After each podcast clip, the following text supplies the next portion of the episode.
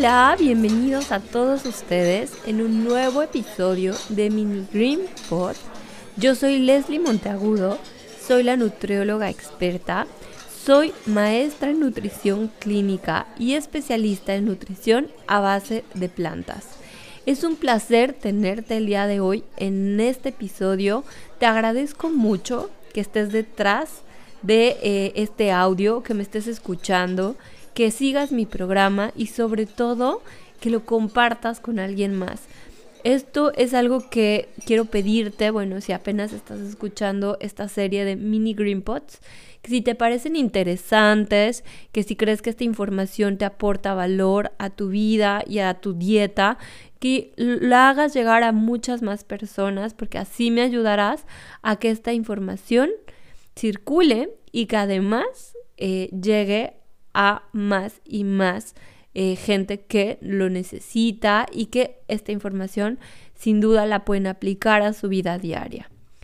El día de hoy voy a hablarles sobre la vitamina B12, que es una vitamina muy popular, muy sonada en la dieta a base de plantas.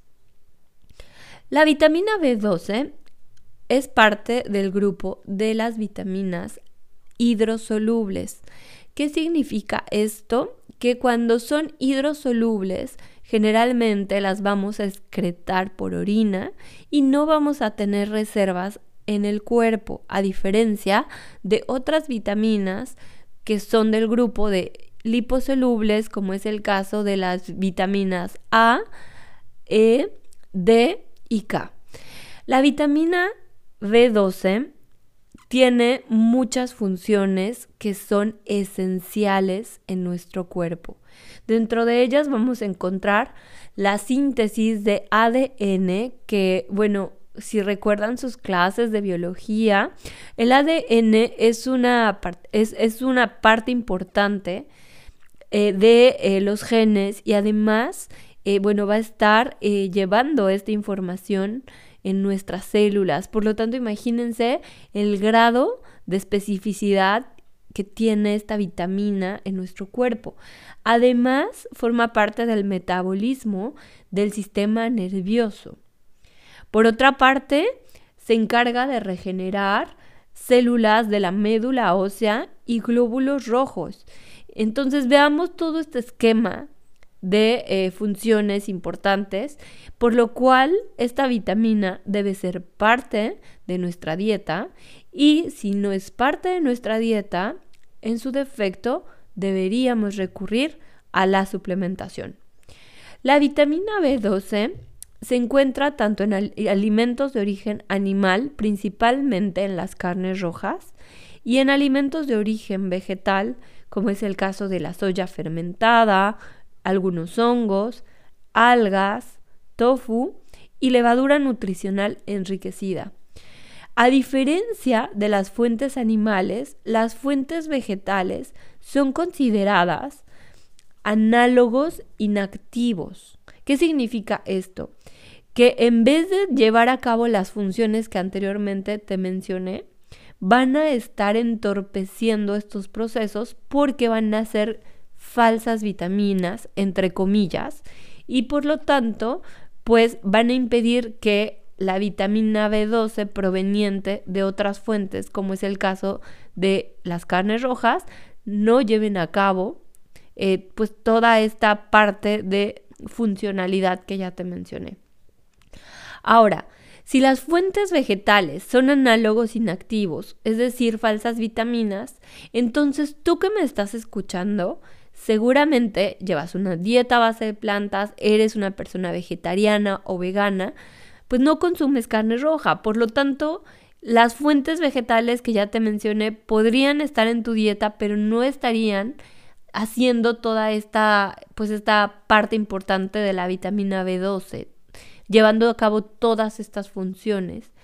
Y bueno, se cree que bueno, está, por ejemplo, el alga espirulina, que es un polvito verde obtenido de esta alga, que eh, te venden en las farmacias y que te dicen que contiene B12, pero en realidad el alga espirulina es fuente de proteína y de otros nutrimentos. no de vitamina B12, porque su vitamina va a ser un análogo inactivo. Ahora, eh, pensando en que tenemos que suplementarnos con vitamina B12, ¿cuáles serían las recomendaciones de suplementación? Ahí te van, toma nota. Si encuentras presentaciones de 2.5 microgramos, esta sería la presentación como ideal porque te recomendaría que tomaras esa dosis todos los días. Ojo, 2.5 microgramos, no miligramos. definitivamente, si te vas a la farmacia, difícilmente vas a encontrar estas presentaciones. Por lo tanto, te recomiendo que busques presentaciones de 500 microgramos en adelante, es decir, 1000 microgramos o a lo mejor 1200 microgramos. Si encuentras estas presentaciones de 1000 microgramos, la recomendación por semana serían dos tomas de 1000 microgramos a la semana. Estarías consumiendo 2000 microgramos semanales de vitamina B12. Ojo, esta recomendación es para personas adultas, no para niños ni niñas. Las recomendaciones en pequeños son diferentes.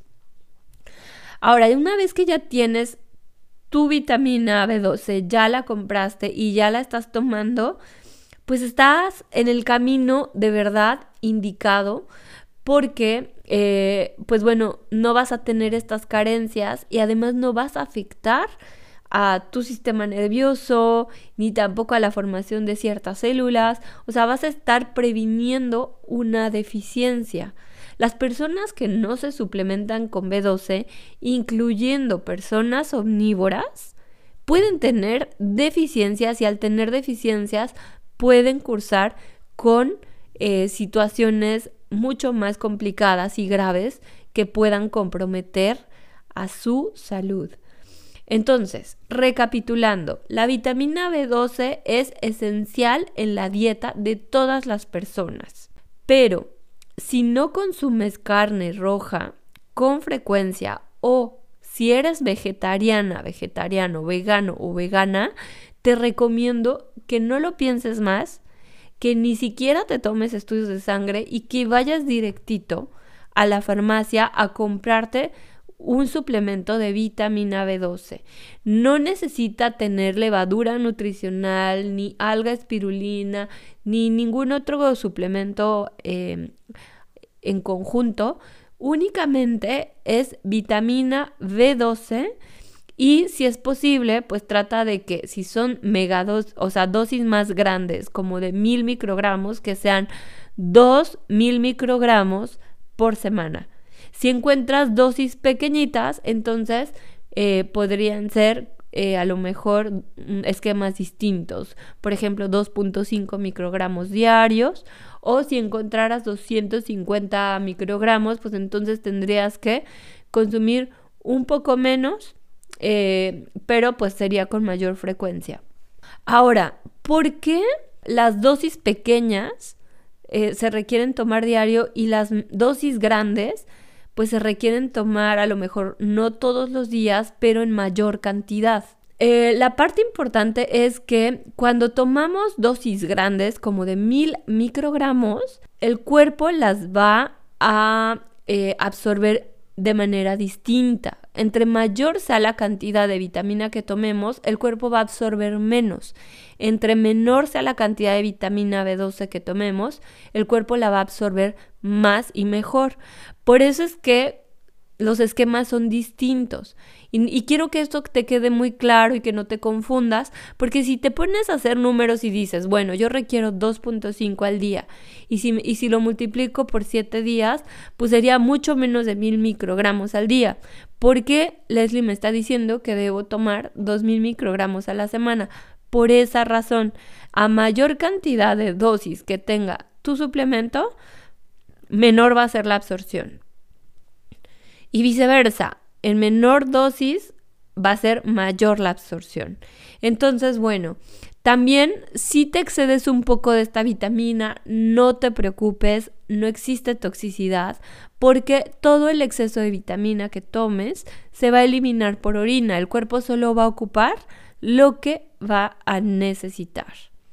Espero que esta información te sea de mucha utilidad. Por favor, si este podcast te pareció interesante, te pido que lo compartas con alguien más y que me dejes tu reseña en iTunes para que podamos hacer cada día mejores episodios y con el contenido de valor que tú necesitas.